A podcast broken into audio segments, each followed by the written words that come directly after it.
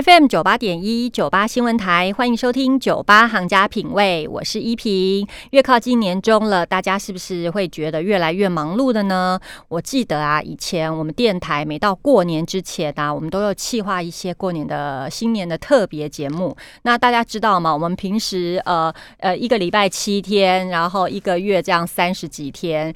呃，一年三百六十五天，几乎只有过年期间才会有特别节目。那我们平时 routine 的节目都持续在进行着。换句话说，等于是我们在过年前，我们几乎都是要准备双倍的这个节目的量。然后我印象最深刻的是，其中有一年呢，我我忙碌完之后开始准备放年假了，然后我却发现我的手抬不起来，而且呢，就是那种这种抬不起来的方式是那种连穿衣服要伸个手这样子。稍微往上抬都没有办法哎，那年的过年我真的是有点呃生不如死这样子，而且当时我还比现在的我年轻，就觉得我好像得了五十肩。我为什么又拉拉杂杂提起这些陈年往事呢？是因为最近我看到早安健康这一期新的封面故事是叫做为什么我的疼痛好不了，然后就勾起了我的陈年往事。我就觉得说，哎，好像大家真的就是平时的生活形态啊，还有压力忙碌。啊，都会导致每个人都有一些大大小小的疼痛出现。那而且这些疼痛都是每天跟我们就是如影随形，为什么都好不了呢？好，我们今天呢邀请了早安健康的主编吕维正吕大哥在我们的现场。Hello，吕大哥您好。哎，一平好，各位听众朋友大家好。是吕大哥，你刚刚听到我的遭遇啊，你你自己曾经有过这样子的经验吗？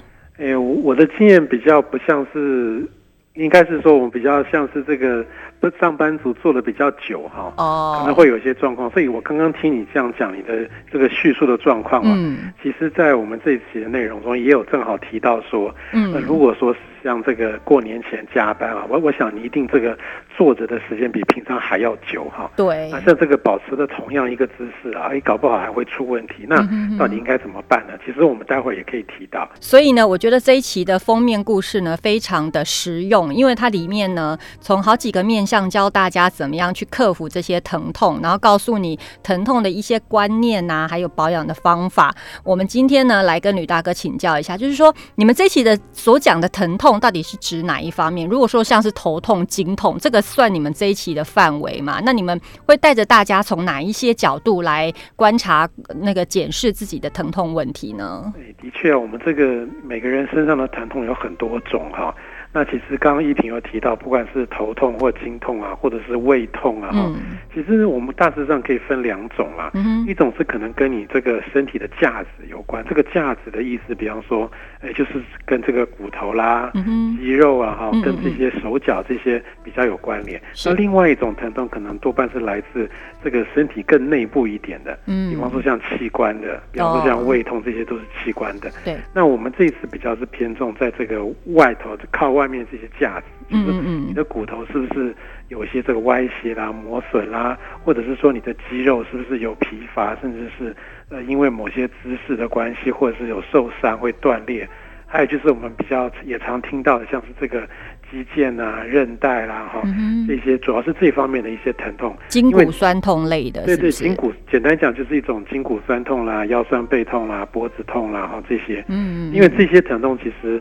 多半是跟这个跟姿势比较有关系，是，或者是跟我们平常的一些这个行为，某些行为的这个这个方式可能不太对。比方说，诶，跑步的方式可能不太对，这个做家事的这个这个姿势可能，或者是前前后后的准备工作可能也不太对。就是这些呃比较具体的物理性的一些状况造成的一些呃这这方面的疼痛，是我们这次要讨论的主题。所以你们就是这一期呢，从几个面向来跟大家做介绍，对不对？包括观念啊、保养啊、治疗面，还有其实就是教你如何伸展，对不对？对，因为其实在这方面哈，呃，我们这个经过深入的讨论会发现哈，有很多情况其实可能是你在观念这方面可能会造成你一直在痛，那有些情况可能是平时的保养没有做好，可能会造成一些痛。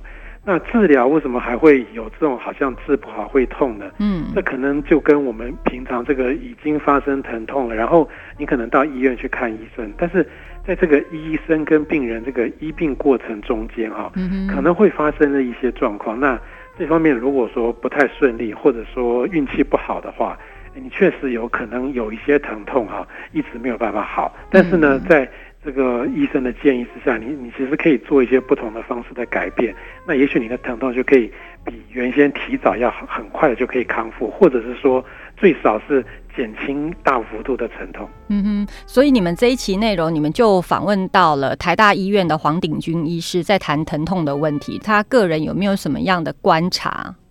呃，我想毕竟他是这个第一线临床每天看诊，而且。他也是他，我们应该这样讲，就是说他，因为他是台大的骨科医师，嗯，那骨科基本上也是外科嘛，啊，对，所以说他除了每天看诊之外，他还是会有那个很多排那个开刀的一些手术的这个这样的一个一个工作的内容，嗯所以说在这样的过程中啊，呃，黄医师他其实有蛮多的一些这个。观察，甚至你也可以说它是一种感慨，也可以。就是说，在门诊跟很多病人之间的互动，他可以感受到很多病人可能有一些这个观念的不太正确啦，哈，或者是说在一些治疗的一些方法的看法上，就是一种你可能在事前就是有一些想法是。呃，偏差的或是不太对的，嗯嗯，结果呢，呃，反而造成你的疼痛可能很久才会好，嗯，那在这个开刀、这个动手术、这个治疗的过程呢，他也发现到说，呃，除了当然个别的医生。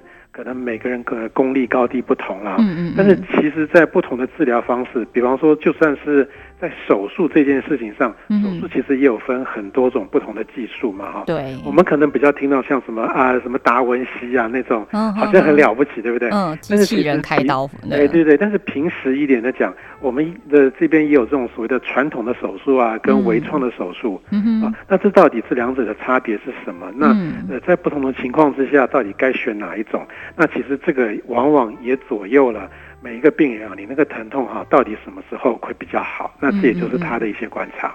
哇，这个就还要这个治疗法，我觉得就就偏向专业了。不过我觉得呢，你们这一期里面谈的很多观念，还有医师给大家的叮咛，蛮实用的，像是。关于吃止痛药这件事情，就是就是真真的，我们在痛的时候，第一件事情就是吃止痛药。止痛药现在国人吃的一个现况，还有大家对吃止痛药的一个呃观念跟接受度如何啊？目前其实这个止痛药真的是一个很大的问题啦，应该说是一个很大的议题哈。嗯因为止痛药本身并不是什么不好的东西。嗯。其实就这个黄医师告诉我们说哈。呃，止痛药，我们以这个一般我们去这个社区药局可以买得到的那种止痛药，我们今天就不讲牌子了。其实大家应该都知道是那个三个字嘛，哈。那像这样的成分的止痛药，其实医生也会把它当成一个处方药来开，所以这种止痛药并不是不好，嗯啊，但是呢，主要是说你可能。一个不正确的这个使用的方式，就是你可能一直在买它，然后一直在吃它，然后你的疼痛一直没有好。嗯啊，所以说其实黄医师有告诉我们说啊，关于止痛药这件事情，他觉得最好的使用的时机应该是说哈，你突然某几个地部分开始痛，嗯，比方说呃这个尤其是在这种下班之后啦，嗯，或者是半夜啦哈，嗯，这种就是你可能一时找不到一个适合的。呃的医院可以去看医生的，嗯，一个紧急的情况，嗯，那你当然吃止痛药，OK 的，对对，或者是一个非常紧急的情况下，你你不你，比方说你可能现在上班，那个待会儿会有一个会议要开，是绝对不能缺席，嗯，啊，结果你现在开始紧张到开始头痛，嗯，你就吃没有关系，嗯，可是呢。像这类情况都是很短期的、暂时的。对，如果说你总是有一个部位，嗯，或者是说你总是在某一种动作，比方说我们这个呃，以上班族来讲好了，然后我们可能每天都坐在办公桌前，然后两只手放在桌上打电脑嘛，嗯，结果久而久之之后，你发现你每天上班到了一一个时间之后，哎，你就觉得你的手腕在痛，嗯，也许下班之后就好一点，嗯哼，啊，就像这种，你可能是因为某一个动作。之后突然就开始痛，这些都是属于一个比较长期的情况。对，那这种情况之下就不适合自己去药房买止痛药吃，哦，就应该要去看医生。那这个就是呃，医医生们主要会告诉大家，就是止痛药还是可以吃，但是只是救急。嗯哼哼。那有些人其实他会觉得说，他怕吃那个止痛药很伤肝呐什么的，然后但是他却对吃那种保健食品非常积极。这一点你觉得这样子对吗？其实这个可以分两个方面来讲哦。吃止痛药一定会伤肝嘛？其实看情况。那如果说像刚刚那种情况，就是你自己就是不肯去看医生，然后拼命买药吃，长期这样吃，哎，对，然后呢，因为你长久下来，那个止痛药效果，你可能会觉得我要越吃越多，对，哎，这样就真的可能伤肝了。哦，但是这个就是属于医没有在医生监管的情况之下嘛，所以你能怪谁呢？嗯，也也不是医生叫你去吃的，然后你自己又不晓得控制那个量，对不对？对，就是在这种情况下，应该要去看医生了。嗯，可是如果你不看医生，自己吃到最后伤了肝，那这真的只能怪自己了。如果是医师开给你的止痛药，那还可以，对不对？就医对医生开给我们止痛药的话，我我们当然也要跟他说，哎，比方说你本身可能肝不好、肾不好、胃不好等等，是哦，就是说这一方面就是医生跟病人之间啊要有一个很明确通畅的一个一个沟通的过程。嗯，那当然，其实遇到这种情况。这个医医院也会定期帮你做个监督，比方说，如果你可能肾功能也许不太好，嗯，那吃药也许出问题啊，那也许这个医生会帮你安排定期去检查你的肾功能。对，啊，如果说他发现你的肾功能状况不好，他可能就会换一个药，或者是停一个药这样子。嗯，所以说无论如何，你如果有需要吃到止痛药的话，其实都去找医生是最保险的啦。对对。那至于说保健食品的话，保健食品其实最大的问题应该是说。你不会知道它是不是真的有效，嗯，因为安心的居多嘛。哎，对对对，那而而且呢，其实啊，保保健食品在目前台湾来讲，其实政府管得很严吧。嗯，哦，就是说，如果你这个东西吃下去真的有这种治病的效果的话，他会说你这个不能叫保健食品，你要叫药品。嗯，那药品的话，那政府在这方面的管理会更加严格，就是说你。这些厂商制作出来的东西不能太随便，嗯嗯，而且也不能说随随便便大家都可以买得到，因为有些药效太强，你可能吃下去那个就太 over 了，嗯，你搞不好就昏倒了，或是干嘛了，结果要送医。好，那如果说它不是药品，而只是一般保健品的话，那个效果都是很有很有限的。嗯哼，那了不起，你可以去看有这种所谓的健康食品，对，就是有个小绿人嘛，对，小绿人标章，哎，对。那这种好歹健康食品也算是政府有说，哎，好啦，我跟你过啦啊，这一部分有一些效果。嗯哼，如果说大家一定要去吃保健品的话，你可以看小绿人这种。嗯，但是连小绿人都没有的那些哈，是不是真的有效？那搞不好有些只是安慰你用的。你相信它有效，然后你买回来吃，你就觉得变好了。啊，这个就是安慰嘛。对对，这个这个方面的效果其实真的很难说啦。是，所以呢，我们面对疼痛啊，我们也不要惧怕止痛药，只要有医生的监测呢，这个量跟你的那个服用状况让医师知道的话，其实呃适时的去使用止痛药也是可以的。但是对于保健食品呢，大家也不要过度依赖，因为有时候可能它也只是花了钱，但是功效却很有限，对不对？呃，尤其是保健食品，其实要吃也是可以，但是呢，如果真的是太贵的话，那就不一定了。哦，就是说贵不代表它一定有效，有的时候它可能只是一个行销策略，然后很贵，让你觉得说，哎，这个贵一定有效，嗯，但是实际上是不一定的。对，所以大家在选用的时候真的要谨慎一点。好，我们今天在线上的呢是早安健康的主编吕维正吕大哥，跟我们来谈疼痛的问题。他们这一期的封面故事是为什么我的疼痛好不了？我们广告休息一下，待会下一段继续来聊。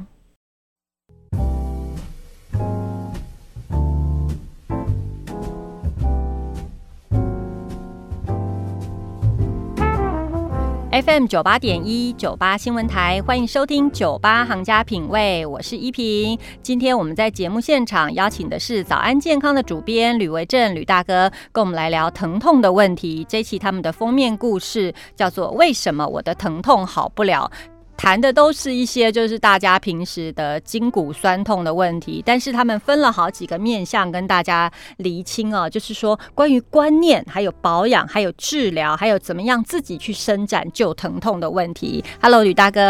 哎，呃，主持人好，大家好。是，刚刚我们前一段呢聊了大家面对疼痛的一些想法呀，还有使用这个止痛药、保健食品的一些观念的问题。台大的这个黄医师呢，他对于这个我我们在平平时治疗疼痛又有什么样的其他建议？就是说，如果说我们要自己保养的话，又有什么样的其他的建议呢？呃，其实，在保养这方面哈，大致上可以分成两个部分了哈。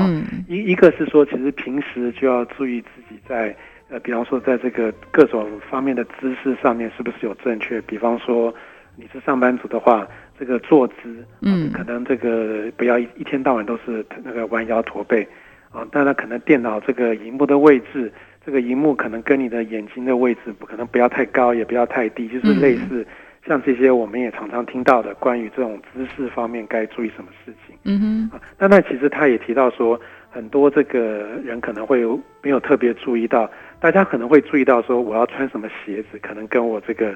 整个身体的姿势大概有关系，嗯，可是啊，在这个包包这件事情上，可能就会变成，可能是会忽略，或者是说会觉得它不重要，嗯，但是呢，其实包包这个东西啊，对于人的不管是脊椎啦，哈，脊椎的上面这个腰颈啊，呃，腰背啦，或者是这个上面的这个颈子，呃，跟肩膀这方面，整个都会有很大的影响，嗯哼，那他就讲的比较详细，关于这个包包的部分，我们应该注意什么？好。他说：“其实一般来讲，这个呃单肩的背包，嗯，或者是这个拿在手上的这种，就是都是这种单侧给他使力去撑住的，这种都是最不好的。嗯，那是可能会有人会觉得说，我虽然是单肩背包，但是我有的时候是背在同一肩，我有的时候是斜背，嗯，这样好像有呃，可能轮轮换一下有平衡的应该没问题吧？对对对，对对对。那其实这样子啊。”其实没有那个还是一样，没有没有用哦。对，因为你在你背在右边的时候，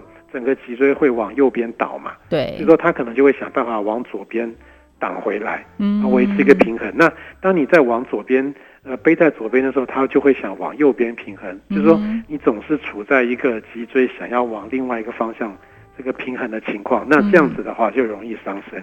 是，所以说，其实，在这种情况之下，那那种后背包呢，两边都可以同时背的那一种呢？所以说，相比起来呢，双肩后背包就会比单肩要好一些。是啊，但是这个双肩背包，它也提到一些要注意的事情，就是说，呃，如果我们去想象一下那个。有一种那个最大型的那种登山包哈，对，大家想一下，它是不是很又长又大？对，大概高度从你的颈颈部一直到你的那个那个臀部上方有那么大，对不对？嗯嗯嗯。它为什么要做那么大呢？除了东西装的多，还有一个好处是说，它可能在这个腰部的部分哈，或者是在胸部的部分各有一条这个带子，是。可以把这个这个背包整个绑在你的身上。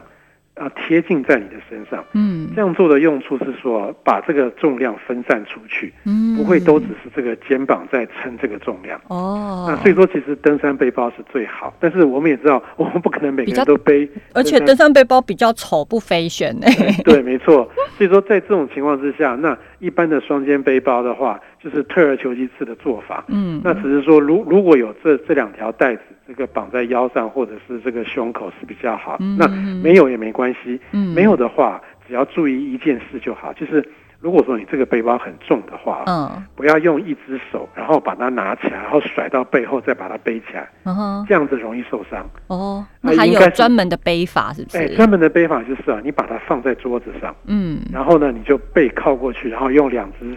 手给它从那个背带这样套进去，然后呢把背包撑起来，嗯，哎，这个是比较安全的，嗯嗯嗯。但是呢，当然相对来讲。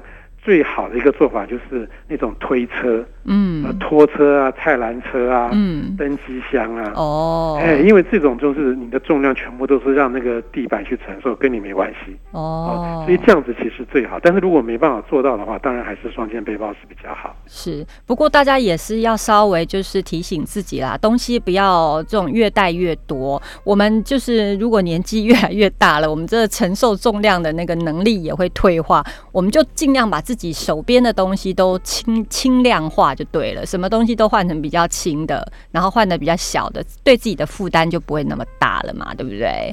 对啊，尤尤其是这，尤其我自己的个人经验哦，我年轻的时候也会背一个双肩背包啊，是，然后背包里大概就是或多或少总有一些大大小小的给息嘛，你们可能还有笔电呢很重，哎，对对对，那结果。到了后来，我越来会越来越会觉得说，可能是自己比较懒的关系啦。嗯嗯后来就越来越觉得说，你这个其实好像不带也没怎么样。哦。有些我不肯定，我就故意不带了。嗯嗯然后隔了一阵子，发现其实其实我根本也没去使用它。对。所以我到后来。东西越来越少，到后来那个背包就就不背了。对，其实说实话，我们有时候带那么多东西啊，只是满足一种安全感，就是说，哎，我们怎么可能可能要用哪一个东西没带？像我啊，就没什么在化妆补妆的人呐，我还带一大包的化妆包，你知道吗？后来我都检讨自己说，其实你连口红都不补了，你带那么大包的化妆包干什么呢？后来我就真的把它拿掉了。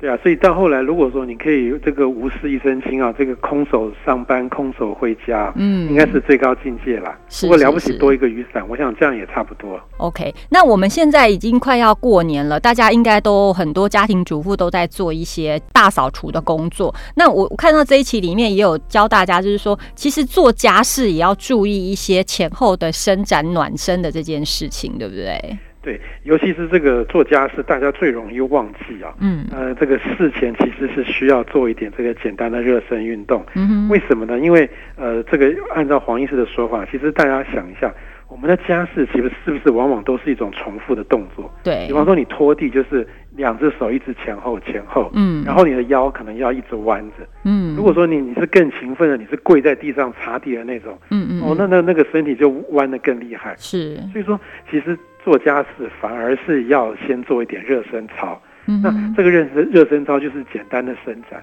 不管是你的这个背部啦、腰部啦、哈、嗯臀部啦、哈，呃，甚至膝盖等等，就是相关的几个部分，就是。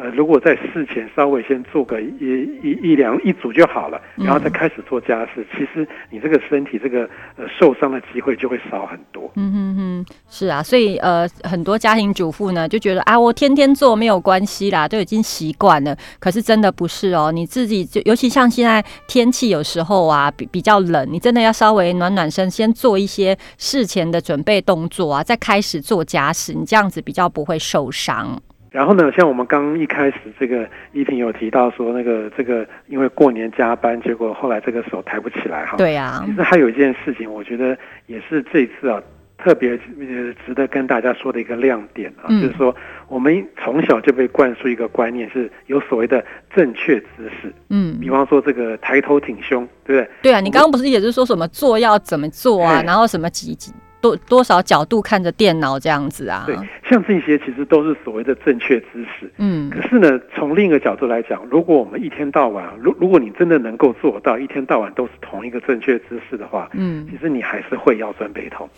为什么呢？是哦，对，这个这个听当下听起来会觉得这个呃这个，那我就干脆不要做正确姿势了，因为你刚刚前面在讲的时候，我就一直觉得办不到，办不到。也不是这样哦，好好，我我们不是说。一天到晚都要保持正确姿势，但是也不是因此就再也不要做正确姿势，就尽量要让自己做一个正确姿势就对了。对，其实这个尽量让自己做正确姿势是最好的状态，也就是这个医生所说的，就是时常换姿势。哦，因为他说哈，我们这个。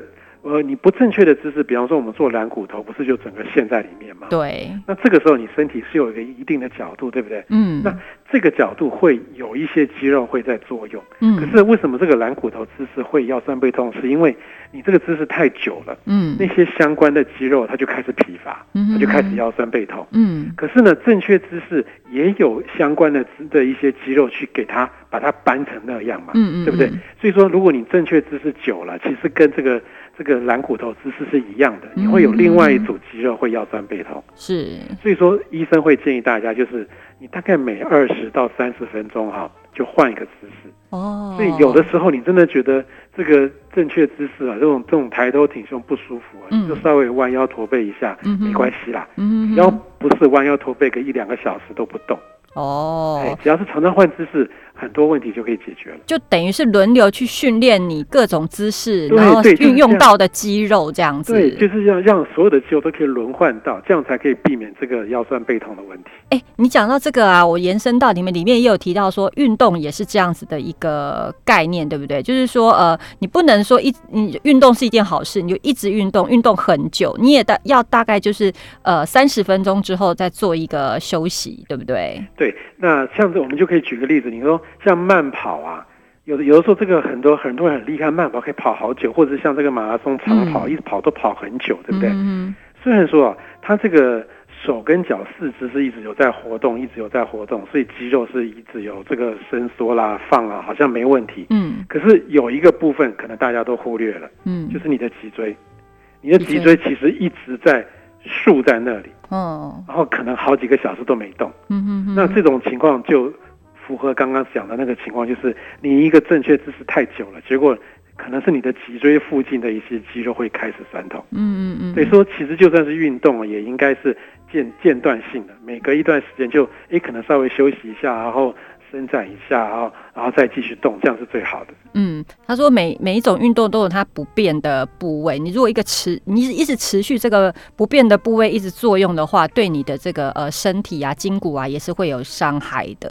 对，尤其他这个黄医师，他就讲，他有一次上节目是那个胡瓜主持的节目，嗯，也是讲到类似的话题，嗯结果大概是为了戏剧效果，胡瓜就呛他说，因为我常常跳国标舞啊，国标舞就很好，意思就是好像全身都活动都动到，嗯，但但是那个时候，这个黄医师就没有回他，就是说你跳国标舞的时候，你的脊椎就没动啊，对啊，是啊。他不好意思吐瓜哥吧？对啊，对啊，是是是。所以今天呢，我们在节目当中告诉大家一些疼痛的一些观念，还有保养的一一些方法哦。那我非常推荐大家去找来看这一期的早安健康。我我觉得每个人都要面对自己的疼痛问题啦，一直吃止痛药也不是办法。然后呢，每天在那边忍痛也很痛苦。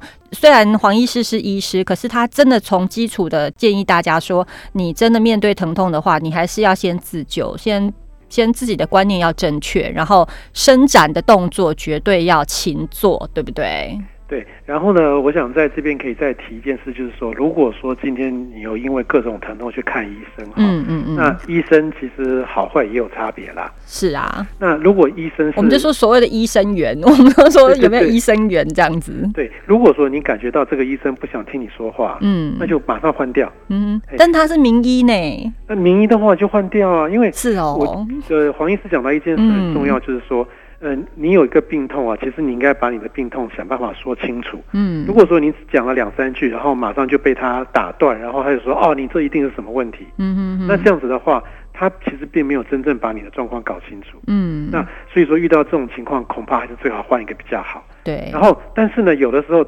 我觉得其实大家也应该也会有个经验，就是我有好多话想讲，嗯，可是医生可能真的没那个时间，嗯哼。那这个时候你可以有个做法，就是你先把你想讲的话写下来，对。